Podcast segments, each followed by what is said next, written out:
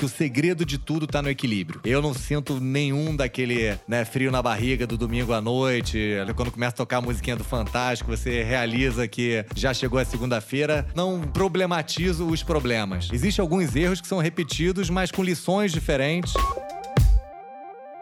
A indústria do entretenimento ao vivo foi uma das primeiras a ser paralisada com a pandemia, mas o show nunca parou, ele só mudou de palco. Tendências foram aceleradas, novas formas de conexão foram criadas e estamos apenas no início de uma revolução que não será televisionada. Eu sou Franklin Costa. E eu sou a Carol Soares. Nós somos sócios fundadores do clube, o OCLB, curadores de experiências e especialistas em captar os sinais que nos ajudam a entender o futuro dos eventos, do entretenimento ao vivo e das experiências de marcas. Acesse oclb.com.br para saber saber mais sobre nossos cursos, palestras e viagens de aprendizagem. Você também pode receber nossa curadoria de conteúdos gratuitamente no seu e-mail todas as quartas, assinando a cápsula, a newsletter do clube, ou então ler todos os conteúdos que já publicamos no oclb.com.br/barra cápsula. Ao longo dessa primeira temporada, vamos conversar com profissionais que estão liderando o futuro dos eventos, do entretenimento ao vivo e das experiências de marcas. Esse podcast é um oferecimento da Simpla, a maior plataforma de eventos e conteúdos digitais do Brasil. Acesse simpla.com.br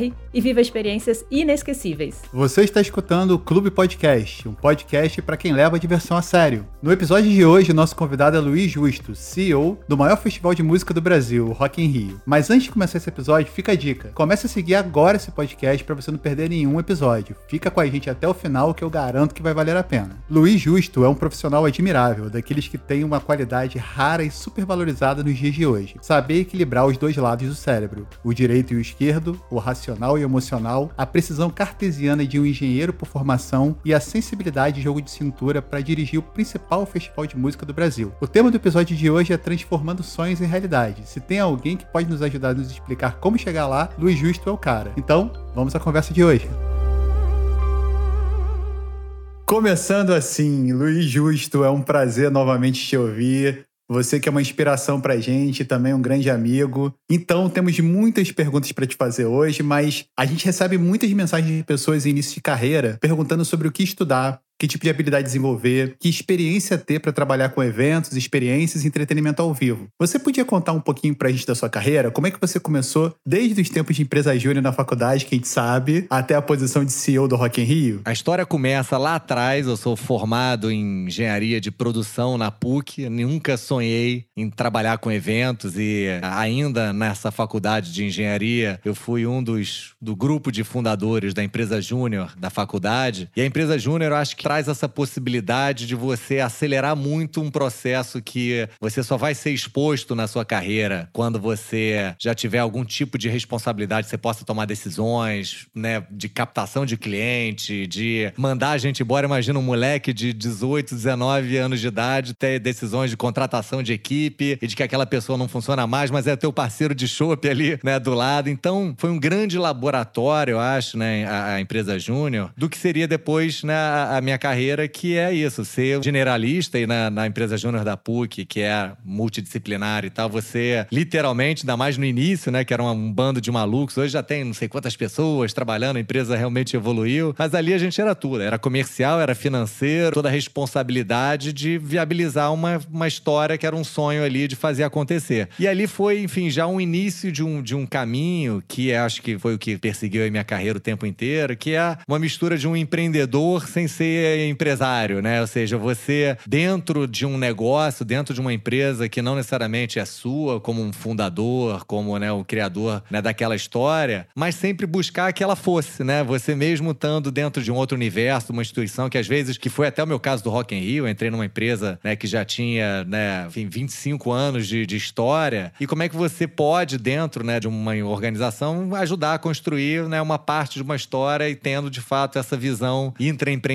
né? Que sempre foi a minha tônica. E aí, é, justamente fazendo ainda nesse retrospecto, outros lugares onde eu passei que eu não sentia que tinha essa possibilidade, rapidamente eu identifiquei que isso não era a minha cara, não era o meu propósito. Então, eu, eu trabalhei no mercado financeiro um tempo e é, eu sempre brinco podia estar milionário, zilionário, mas seria o cara mais infeliz do mundo, porque eu não enxergava ali nada mais do que transformar dinheiro em mais dinheiro. O meu papo sempre era de como é que eu posso usar essa minha energia de trabalho e vontade de fazer a acontecer, é, em deixar outras coisas maiores e ver o fruto do meu trabalho ali sendo materializado. E aí nessa busca eu saí, depois de um ano e pouco, trabalhando no mercado financeiro, fui trabalhar numa consultoria é, internacional. Ali eu me via muito a história do cantor de churrascaria, né? Assim, você faz um super trabalho de planejamento e tal, e na hora de você poder comer aquele prato ali maravilhoso, você saía para ir para um outro cliente e não sabia se todo aquele trabalho estratégico que você tinha pensado virou um super negócio ou foi para gaveta de um diretor ficar amarelado ali aquele relatório, não servir para nada. Então eu, eu não via, né, embora de novo tinha uma possibilidade de lidar com vários mercados, eu trabalhei com né, empresas de tecnologia, de finanças, de, de varejo e tal, mas ali realmente eu não me via realizado. E aí sim surgiu uma primeira oportunidade que eu, que eu acho que foi um grande divisor na minha carreira. Eu fiquei 11 anos na Osklen, né, uma empresa de moda brasileira e que era, no, no, momento que eu entrei, ela ainda era muito pequena, numa fase de expansão, ainda aqui no, no, no território brasileiro. Eu me lembro sentado conversando com o Oscar Metsavá, que é o, o fundador da, o grande visionário lá por trás da Osklen. E assim, a gente tinha duas lojinhas aqui, um escritóriozinho em São Cristóvão, pequenininho e tal. E ele sentando, falando: Não, eu preciso de uma ajuda a transformar a Osklen numa grandes, das grandes marcas de, de moda do mundo, que eu vejo que tem essa, essa possibilidade. Foi a primeira vez que, de fato, eu sentei ali em frente a um visionário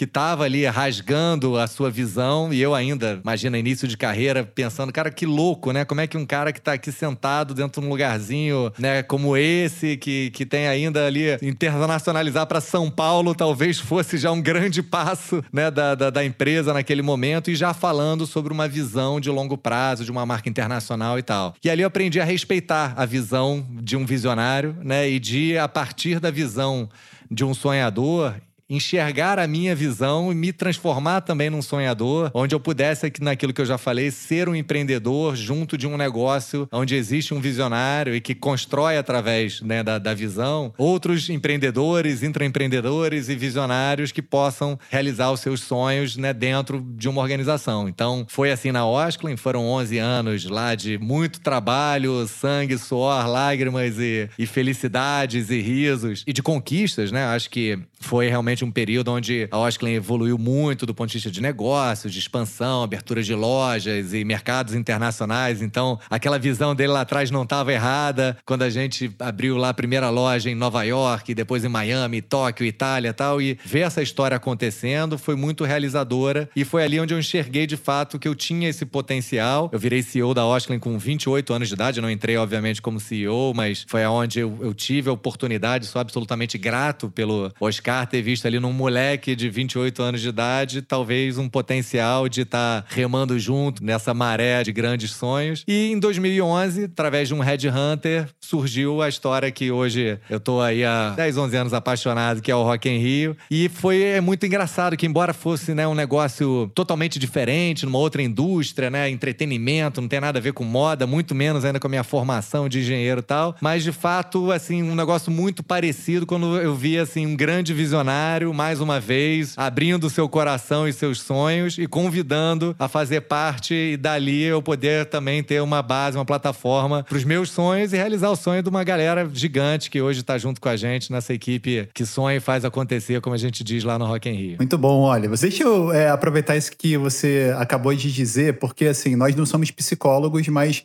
tem um padrão comportamental muito claro aí.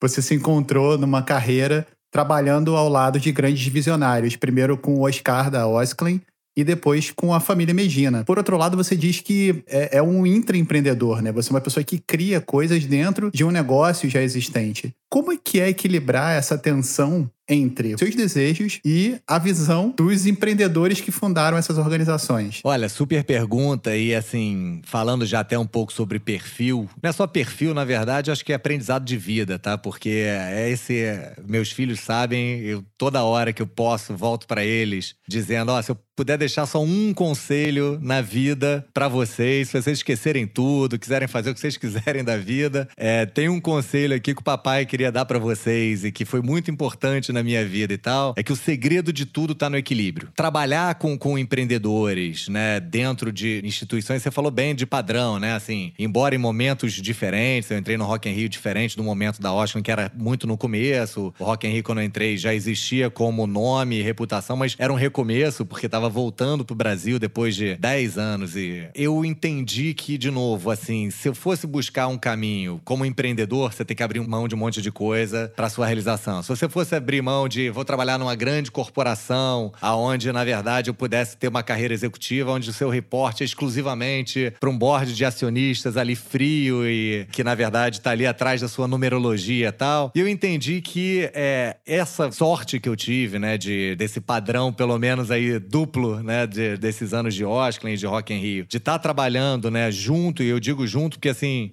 é, é, de fato, eu não me senti nunca, e acho que essa parceria de sucesso, né? Nunca me senti trabalhando para né, o Oscar ou para o Roberto, e muito trabalhando com eles, né? E independente deles né, serem meus chefes por serem fundadores presentes na, na empresa, é, eu sempre eu acho que a forma de, de construir isso, e até porque eu acho que é, eu, quando falei, né, CEO aos 28 anos de idade, eu nunca ia poder me provar né, pela minha experiência, que eu não tinha naquele momento. É, não é pelo meu estilo de liderança, né, com porrada na mesa. Eu, eu, eu como CEO da Oscar com 28 anos de idade, toda a minha equipe, todos os meus diretores eram muito mais velhos do que eu, muito mais experiência de varejo, de mercado do que eu. Então eu sempre tive que, de alguma forma, e aí isso formou inclusive o meu padrão de liderança, convencer as pessoas de que a minha visão, o meu olhar, essa busca do equilíbrio, né? Como é que a gente consegue ser agressivo, mas olhar para risco? Como é que a gente consegue, né, sim ir atrás do resultado financeiro, mas construir coisas maiores que colocam em risco, em determinados momentos, é o mais seguro do lado financeiro. Inclusive, obviamente, né? Você imagina que empreendedores desse nível, né, de, de, todas as conquistas e exposições a risco que eles se colocaram tal, são pessoas de personalidade fortes, né? De defenderem seus pontos de vista, até porque se provaram pontos de vista ao longo do tempo, né? De grande sucesso, mas de entender justamente nessa construção de parceria que talvez eu consiga consiga colocar na mesa é, determinadas coisas que o Oscar não conseguia e ele trazia pra mesa coisas que eu né, não, não conseguiria trazer pelo meu histórico, pelo meu perfil e tal. Eles precisam confiar. Então, imagina um cara que tá vindo de fora com uma outra cabeça, uma outra formação, uma outra educação e de repente faz e entra e faz parte de um negócio que começa dentro de uma família, dentro né, de uma relação muito íntima. É, eu acho que eu consegui construir com, com ambos essa relação de entender dos dois lados que existiam complementos para que essa parceria fosse de sucesso e não ser ali um estranho no ninho para ir para buscar né, algum tipo de profissionalização ou governança tal, que fosse tirar aquilo que tem de mais vitorioso, que é justamente o toque da cultura do empreendedor que construiu aquele negócio né, daquela forma até ali. Né?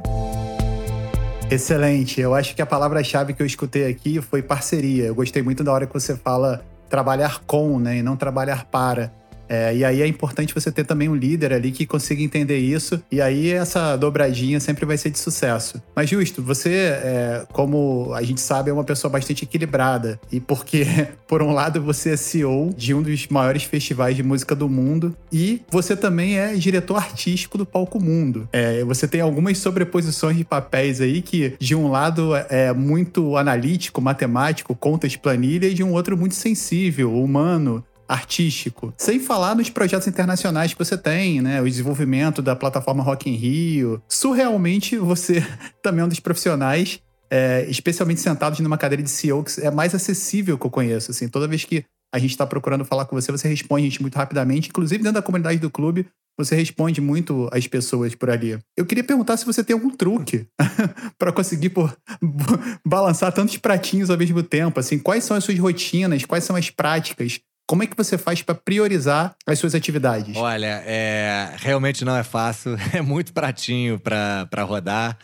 Mas, assim, o primeiro segredo, e assim, pode parecer a coisa mais clichê do universo, é que, assim, eu nunca me senti trabalhando, né? Naquela concepção de que isso para mim, né, fosse um problema ter que lidar com tantos problemas e nenhuma dessas funções, nenhuma dessas cadeiras é fácil, né? Cadeira de CEO tem uma série de problemas, essa cadeira de diretor artístico do Palco Mundo e que é muito menos glamourosa do que do que parece, é, é muita relação e negociação com agentes e tal, muito mais do que o momento de inspiração artística de qual deveria ser, né, um grande grande nome para trazer, especialmente falando de um palco que é um palco muito desenhado do ponto de vista de curadoria, né, diferente de outros palcos, que permite você ter, né, mais pensamentos de curadoria artística. Existe nesse trabalho, especialmente do Palco Mundo, um trabalho muito duro, negocial e que traz de novo muito problema, preocupação. Então, assim, a ponto de partida é, de fato, você amar o que faz, de novo, sem clichê nenhum, porque eu não sinto nenhum daquele, né, frio na barriga do domingo à noite,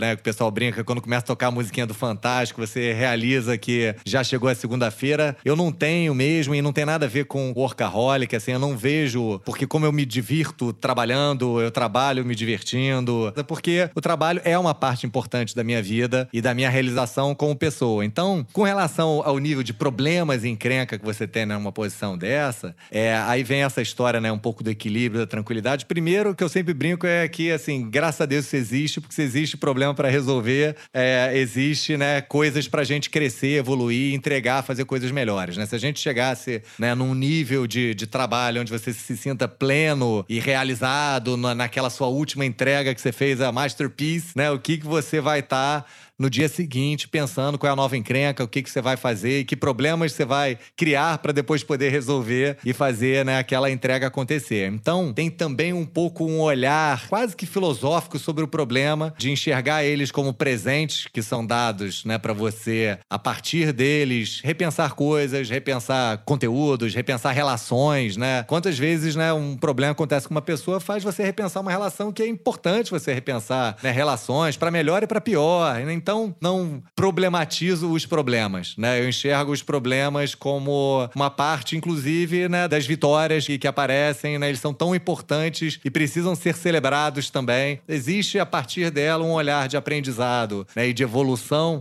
e então isso também tira uma carga muito grande de energia que você gasta com isso e que te libera tempo e espaço para outras coisas, né? Quantas vezes a gente vê a nossa cabeça ocupada horas, dias, madrugadas adentro que você podia usar minimamente para dormir, né? E não perder o sono. E o terceiro é amar as relações, né? Amar o, o contato com as pessoas, que faz um pouco isso que você falou da disponibilidade, né? Quantas coisas surgiram na minha vida e ideias para trabalho ou conselhos para relação com meus filhos a partir de conversas inesperadas com pessoas, né, que simplesmente estavam ali para trocar. Quarto ponto, que é você ser honesto e transparente com todo mundo, começando por você, obviamente, mas com o outro. Então é o seguinte, quando não dá, não dá. Essa honestidade e transparência nas relações é o que também é uma característica minha profissional de trabalho, que é assim com a equipe, com todo mundo. Galera, hoje dá, a porta tá aberta, hoje não dá, mas é por isso que não dá, mas amanhã vai estar tá de novo. E assim acho que a gente consegue gerenciar né, o, o tempo e especialmente não deixando de lado, né, fechando uma porta para você poder conhecer uma nova pessoa, trazer uma nova ideia para dentro de casa, simplesmente porque eu sou o cara atarefadão e que não consigo dar conta do meu trabalho e tal. Então, acho que a história, como eu falei, é desproblematizar um pouco as coisas, sabe?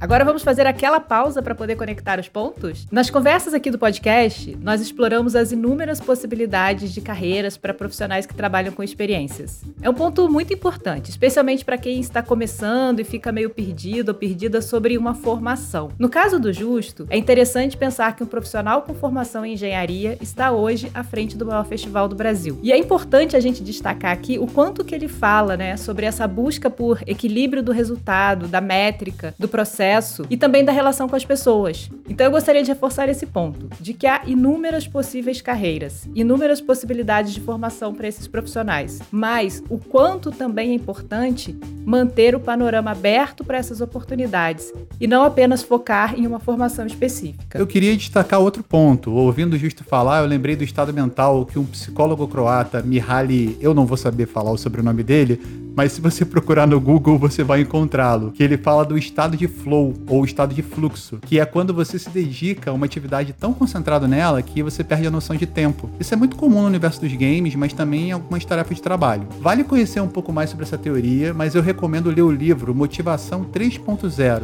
em inglês se chama Drive, do Daniel Pink, para conhecer um pouco melhor sobre o estado de flow. Primeiro porque o Daniel Pink explica esse conceito de uma forma muito mais simples e didática. E segundo porque essa é uma obra-prima em gestão de carreira daquelas que todo mundo deveria ler um dia. Super dica. É, conversar com o Justo é sempre muita inspiração, né? E nós temos muito orgulho de tê-lo como um dos mais de 300 residentes ativos do Clube Comunidade, trocando informações ali diariamente, fazendo negócios e aprendendo novos conhecimentos e habilidades em aulas exclusivas com especialistas do mercado. A gente queria te convidar para você também fazer parte do Clube Comunidade, que é a primeira comunidade de criadores de experiências do Brasil. Acesse oclb.com.br barra comunidade e inscreva-se para receber informações sobre a próxima abertura de vagas. Vamos continuar nossa conversa com o Justo? Maravilhoso, né? Eu fico pensando assim, você não é aquela pessoa que, que, que guarda rancor, né? Aquela pessoa que, tipo, bola para frente, vamos nessa, vamos fazer, vamos acontecer.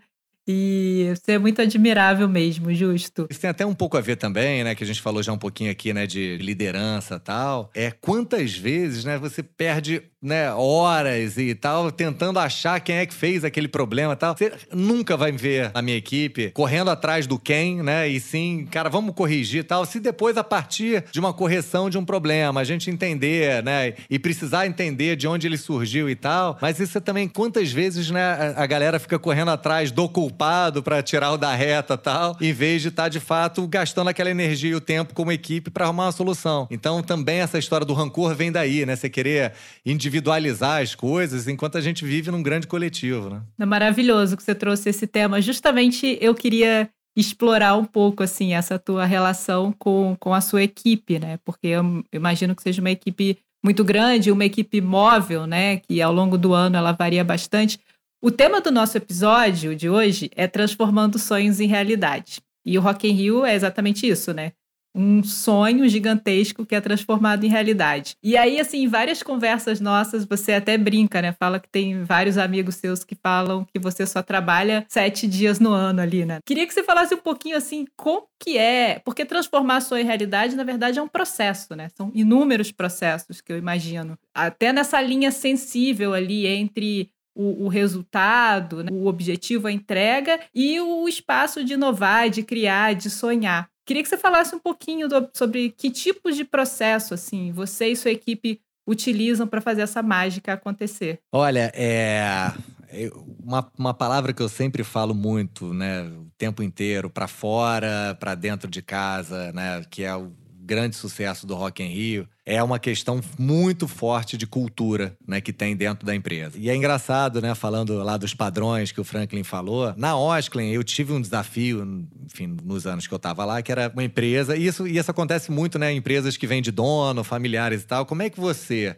né, nessa função de CEO, eu acho que um dos principais objetivos que eu tenho que ter olhando como legado é como é que eu, que sou já né, um, um estranho no ninho, né, um CEO que entra numa empresa que vem de uma cultura de um dono, que, que muitas vezes, né, e, e na maioria delas, a, a, a, cultura da empresa é absolutamente misturada com a cultura do dono, né, do fundador, que imprimiu na forma de fazer as coisas a sua forma de ver o mundo, de pensar e tal. Como é que você consegue perpetuar uma cultura que vem de uma pessoa para virar uma cultura de uma empresa e que outras pessoas que vêm de outras culturas se alinhem com aquela cultura daquela empresa que veio de uma outra pessoa. Então, assim, esse é, um, é a grande mágica que eu acho que CEOs que estão na posição que eu tô de empresas, né, que vêm de fundadores com uma cultura muito forte. O grande desafio que eu tinha lá na Osklin, eu dizia isso, assim, como é que vai ser a Osklin daqui a 500 anos quando não tiver aqui o Oscar, né? Como é que vai ser o Rock in Rio daqui a 1200 anos quando não tiver nem o Roberto Roberto, nem eu, nem a Roberta, nem o Rodolfo, nenhum Medina tal. Como é que ele tem que estar? Tá? E, e, a gente tinha que. Eu, eu, né, tenho que trazer um pouco essa resposta. É, e o mais difícil disso é que você não está ali num canvas para criar a sua resposta, né? Como é que você constrói é, essa ponte da cabeça de um fundador com uma cultura para a cabeça de todas aquelas pessoas que são responsáveis por fazer essa cultura acontecer e tem que estar alinhados, ou seja, se identificar com ela. E aí a gente fez um processo no Rock in Rio que foi no no início de 2020, né? E, e, coincidência ou não, pouquíssimos meses antes da gente se trancar, né? Dentro de casa, na, na pandemia louca e tal. A gente fez sem saber, obviamente, que vinha nada disso pela frente. Eu entendi, sei lá, se era uma intuição ou, ou um momento ali meu, né? De, de executivo dentro do Rock in Rio, que a gente precisava formalizar essa tal dessa cultura. Porque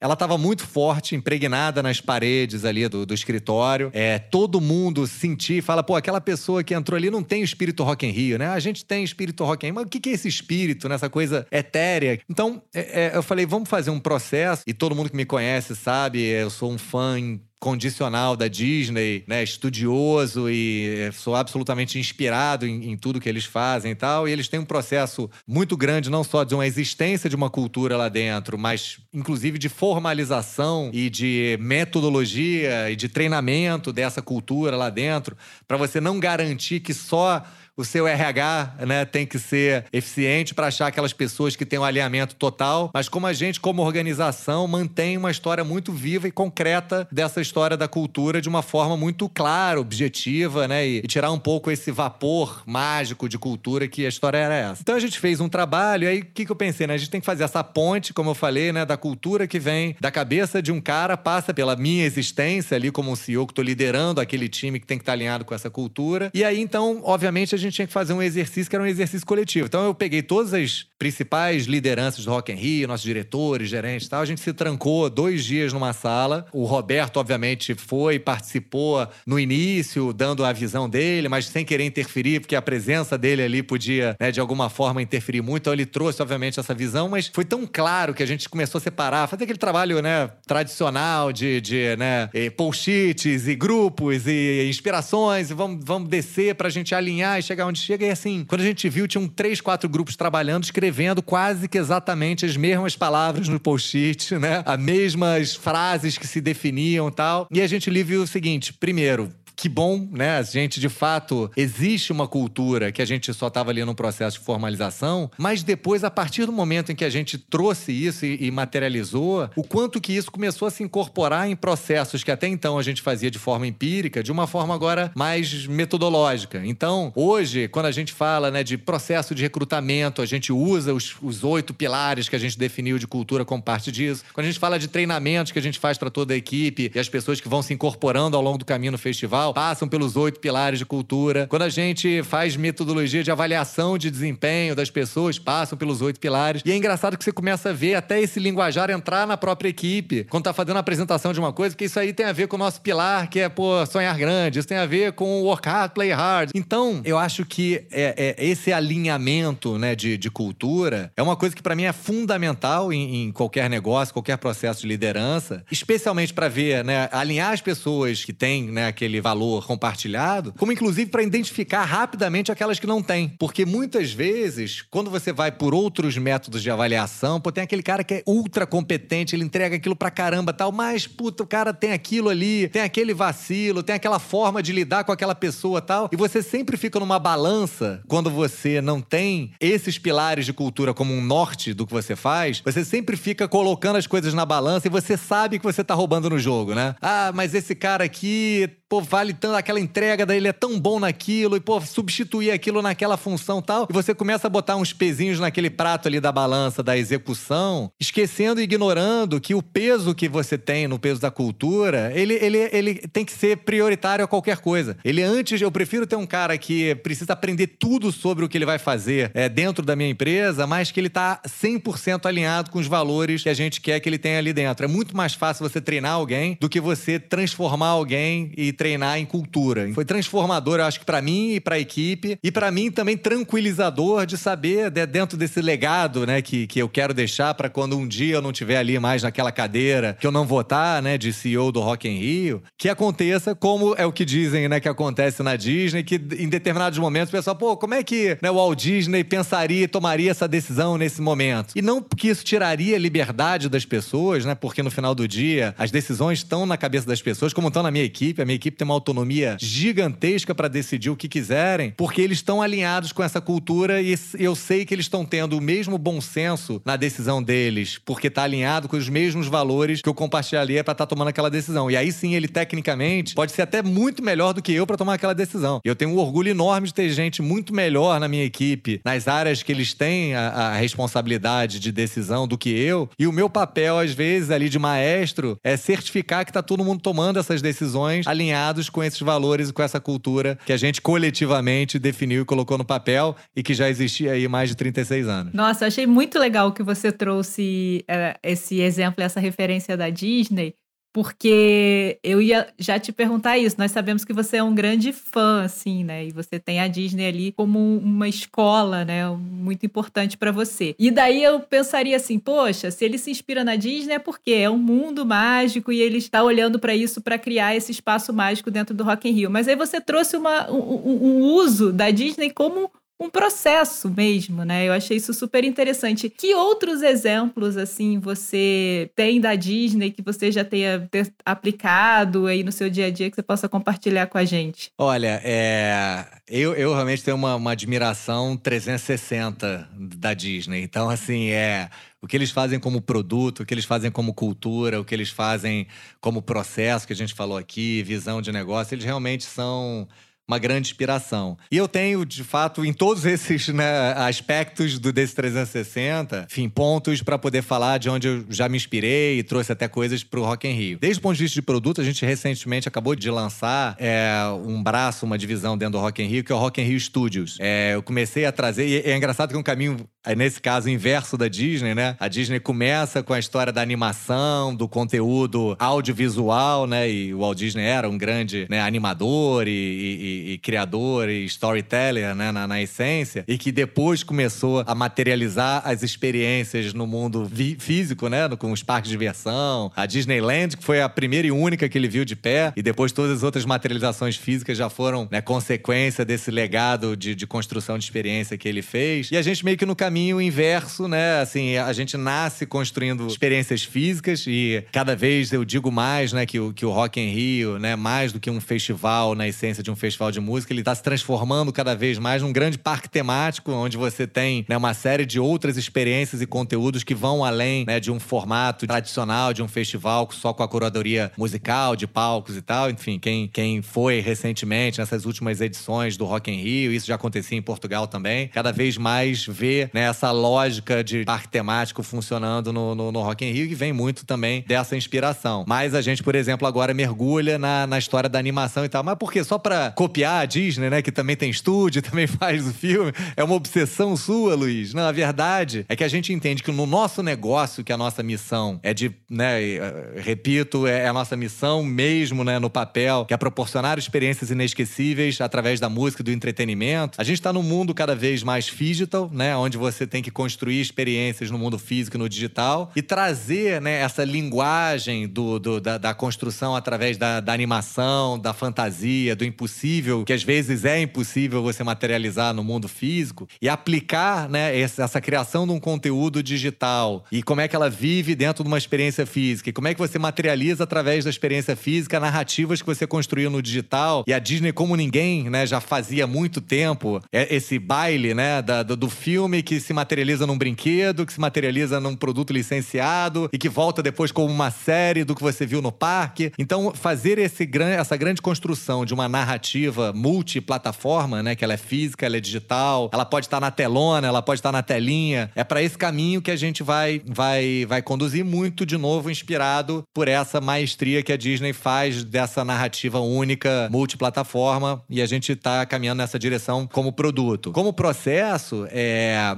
além dessa fortaleza de cultura que a gente tem dentro do Rock in Rio, e eu acho que assim, aliás, o ponto de partida que a gente tem de semelhança com a Disney é a gente ter, só que ainda vivo o nosso Walt Disney, que é o Roberto Medina, né? Isso ninguém tira dele, que de fato ele é um grande visionário. Então, assim, essa semelhança de raiz, né, da origem, né, da, da empresa que vem aí desse do nosso grande visionário, inspirador lá atrás. Os próprios processos que a gente conduz internamente, de brainstorm, de criação, são muito inspirados inspirados na Disney. Hoje, por exemplo, inspirado também nela, tem uma área dentro do Rock in Rio chamada Rock Creators, que é uma área totalmente inspirada nos Imagineers, que é uma mistura de engenheiros e criativos que conseguem materializar ideias que até então eram inimagináveis. É, hoje eu tenho uma área dentro do Rock in Rio, o Rock in Rio Studios fica dentro dessa área de Rock Creators, que são justamente criativos multidisciplinares, uma galera de cenografia, uma galera de animação, uma galera de roteiro,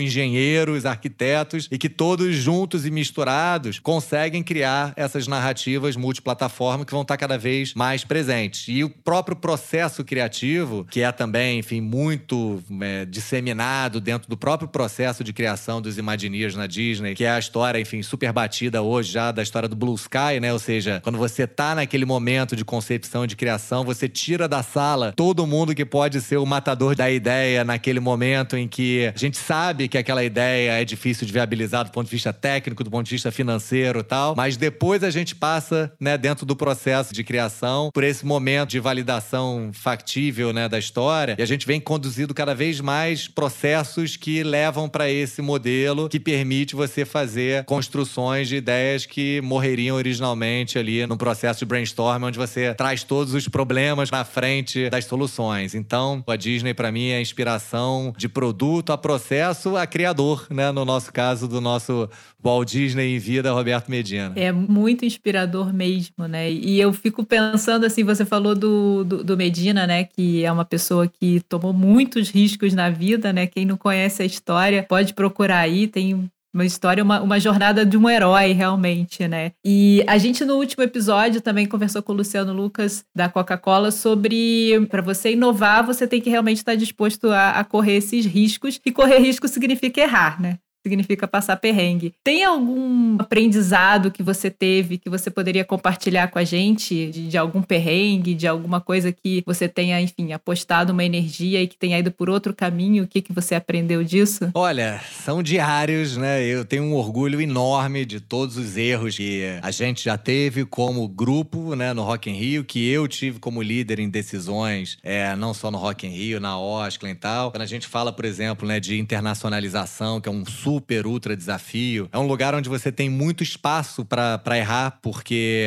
você tem, né? E, e, aí, né, aquele recadinho que eu falei que eu dou pros meus filhos do equilíbrio e tal. Às vezes você também não, não acerta na mão do equilíbrio, que é uma decisão, assim, muito complexa em qualquer processo de internacionalização. E eu vivi em duas indústrias completamente diferentes, né? Que uma no varejo de moda, produto físico, e a outra, né, exportando entretenimento, que é ideia, serviço e tal. E assim, é o processo de internacionalização requer você ter um, um, equilíbrio muito fino de até onde você precisa e é fundamental que você se adapte à cultura local e até onde você deve confiar que o seu produto tem uma cultura própria que não deve ser negociada ao entrar num mercado, porque ali é que está o valor do seu negócio. Então, assim, dentro do universo, e quem né, tá na cadeira que eu tô, você tem 800 mil variáveis que, que você vai estar tá ali mexendo no, nos botões e que vai mudar tudo, né? Que é aonde eu invisto, que conceito eu vou, que qual é o melhor parceiro, qual é o melhor local, será que são três dias de festival ou cinco, será que é nessa cidade ou na outra? Então, assim, são muitas variáveis e em todas elas você sempre vai estar num dilema diferente de onde você construiu o seu negócio, que é o seu território, de onde você construiu e entende aquela cultura, e que você vai ter que optar por isso, né? Até onde aqui é negociável eu, eu mexer na cultura do meu negócio, do meu produto, para se adaptar àquela realidade, e que é fundamental, né? E até onde, se você abrir mão demais disso, você não está desenvolvendo um outro produto que já existe naquele local. E para que, que você está indo para lá se não é para trazer nada de novo que você criou e concebeu fora daquela cultura, daquele ambiente? E dentro disso, como eu falei, tem muito espaço para erro. Eu já, enfim, erramos no Rock in Rio, erramos na Osclen algumas vezes. Até para dar um exemplo né, de um outro negócio, na época da Osclen, assim, desde besteiras do tipo a gente exportar a bermuda de surf para Portugal e não vê que não tá vendendo nada e tal, mas porque lá precisa nas bermudas, eles usam aquela cueca interna furadinha, sabe? Aquele suporte. E não vende bermuda se não tiver aquilo na bermuda de surf, que aqui no Brasil aquilo prende venda e tal. Assim, coisas tão idiotas, né, como essa, que assim, é óbvio, você fazer uma pesquisa no mercado e olhar, mas talvez você entra, não, porque não é o nosso produto, o nosso produto não vai levar isso, porque esteticamente e tal. E você tá ali querendo remar contra uma história que talvez seria seríamos gênios se a gente introduziu uma nova forma de fazer bermuda de surf no mercado português, mas ou uns idiotas que não olharam óbvio que todos os produtos ali tinham aquela redinha ali de suporte e tal. Então esse é um exemplo bobo para mostrar o seguinte, que até numa decisão, né, dessa, né, de olhar o mercado, ver ali o óbvio, mas decidir por ir no anti-óbvio, tem um pouco de intuição e, e, e qualquer negócio também tem um elemento de intuição e que depois do fracasso, né, é, é, a intuição pode ser o cara mais genial do mundo porque foi vitorioso e a intuição levou ele na contramão, ou o cara mais idiota que foi usar a intuição enquanto era só ver ali na prateleira que todas as bermudas tinham a cuequinha e que a gente deveria ter posto a nossa também. Independente, né, de experiências, né, ruins e, e enfim, perrengues vários, né? Tem um case clássico que a gente sempre conta e já virou case inclusive de universidade, o case Lady Gaga, quando cancela 24 horas de um evento e a gente tem que colocar, né, toda uma, uma operação de guerra para poder repor isso. Pô, quantos aprendizados a gente não, né, não, não teve também a partir dali e quantas identificações de fragilidade que não existe plano B. A gente não tem uma outra Lady Gaga ali na gaveta para poder puxar e substituir por aquela, como se fosse, né, se faltou ali o feijão no supermercado, você vai comprar de uma outra marca e colocar ali. É, o que eu acho que, assim, a, a, principal lição que eu tirei de todas as decisões erradas que eu tirei na vida, e como eu já falei lá no início, foi a partir delas, né, que de fato, que tipo de aprendizado você vai tirar. E mais do que né, um aprendizado para não errar mais vezes, porque eu acho que a gente tem a possibilidade, inclusive, de. O pessoal diz que, né, errar uma vez é humano, repetir o erro é burrice. Não é, nem acredito tanto nisso, não. Existem alguns erros que são repetidos, mas com lições diferentes. Quando eu tô conversando com pessoas para né, trazer pra equipe e tal. Eu adoro saber tudo que eles erraram, não para julgar, mas para saber a partir daí que profissional é aquele que sabe lidar ou não com o erro, né? E, e eu sou um deles, né? Eu aprendo diretamente e diariamente com os meus erros e, e, e, espero que a minha equipe seja daquela que me ajude a me apontar também os erros, né? Que tem a ver mais uma vez com a história de estilo de liderança, de saber que, como eu disse aqui no início, né? Eu, como CEO, não sou responsável nem irresponsável pelo sucesso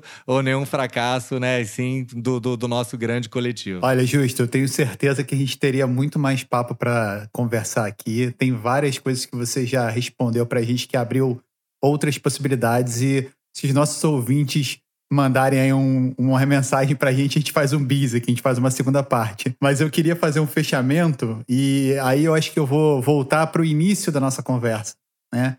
É, tendo clareza da pessoa que você é hoje, né? Como nós somos a soma das nossas experiências, se você pudesse voltar no tempo, aquela pergunta clássica, né? E você visse ali de volta para o futuro o justo da empresa Júnior, ainda, engenheiro de produção, pensando em trabalhar com o mercado financeiro, o que, que você diria para ele?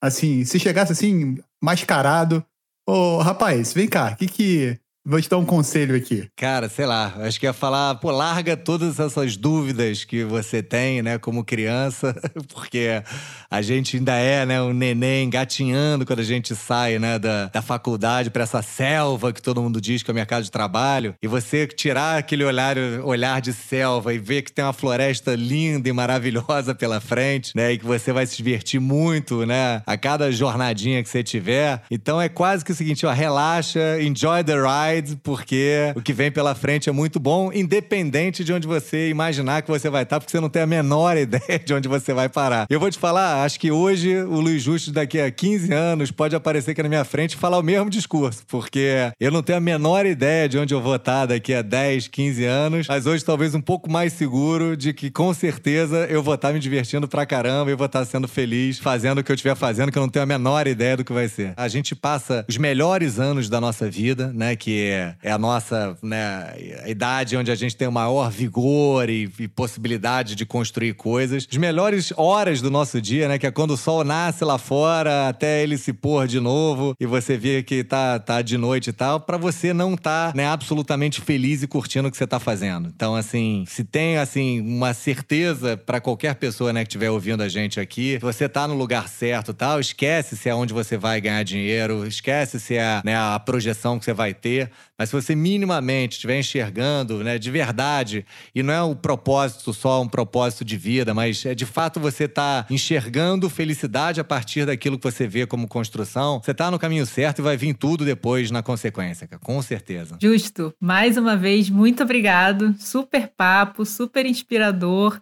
A gente fica com vontade de continuar. Então, super obrigada mesmo. Eu que agradeço aí vocês, Carol, Franklin, super amigos, inspiradores também, de vida, né? Vocês têm que fazer o podcast de vocês falando sobre, sobre vocês, porque, sem dúvida nenhuma, a história de vocês é absolutamente inspiradora, não só para mim, mas também para todos os ouvintes aqui. É um prazer poder estar trocando essa ideia com vocês. E aí, curtiu essa entrevista? Bom, pelo menos eu curti, espero que você também. Mas olha, antes de ir embora, fica aí com a gente que vai ter umas dicas relacionadas ao assunto de hoje. Bom, a minha dica não podia ser outra, né, Carol? A série chamada A História do Imagineering, que tá lá hospedada no Disney Plus. Eu tava me segurando aqui para não interromper o Justo quando ele começou a falar da Disney, porque eu ia acabar jogando todo fora o roteiro que a gente criou, só pra gente poder é, explorar um pouco mais a visão empreendedora do Walt Disney, como que ele mudou o mundo como a gente conhece ele hoje. A série A História do Imagineering é um mergulho nos bastidores da maior e mais querida marca de entretenimento do mundo. Ela apresenta os Imagineers, os profissionais que transformam sonho em realidade, dos personagens das animações aos parques temáticos temáticos e licenciamento de produtos. Mas o mais legal da série é que ela é uma jornada do herói clássica. Tem vários altos e baixos, mostra os perrengues que eles tiveram que superar para criar a primeira Disneylândia. Então dá um certo gatilho se você trabalha com produção de eventos assistir esse, essa série. Quem leva diversão a sério precisa colocar esse programa na sua listinha aí ainda hoje. E você, Carol, qual que é a sua dica? Já que o Justo falou sobre a Disney ser sua principal fonte de inspiração, eu vou dar outra dica ainda nesse mesmo tema. É o livro chamado O Jeito Disney de Encantar os Clientes. Eu acho que tudo que a gente tem hoje sobre atendimento ao cliente, design centrado no usuário, experiência do usuário, sucesso do cliente, tudo isso passa pelo berço da excelência no atendimento ao cliente da Disney. E nesse livro, eles explicam como que a magia da Disney acontece, ou seja, quais são as ações e os processos que eles utilizam. Fala também sobre a busca pela melhoria constante e uma certa obsessão pelos detalhes. Eles também falam, claro, do fator uau, ou seja, aquilo que transforma um serviço em uma experiência. Eu acho uma bibliografia básica e obrigatória para todo mundo que trabalha ou quer trabalhar com experiências. Esse podcast é um oferecimento da Simpla, a maior plataforma de eventos e conteúdos digitais do Brasil. Acesse simpla.com.br e viva experiências inesquecíveis. Se você curtiu, siga esse podcast para você não perder nenhum episódio. Compartilhe com seus amigos e nos acompanhe também no nosso Instagram, underline OCLB, ou pela cápsula, a newsletter do clube, que chega toda quarta-feira no seu e-mail com as principais novidades e tendências sobre o futuro dos eventos, do entretenimento ao vivo e das experiências. Até a próxima!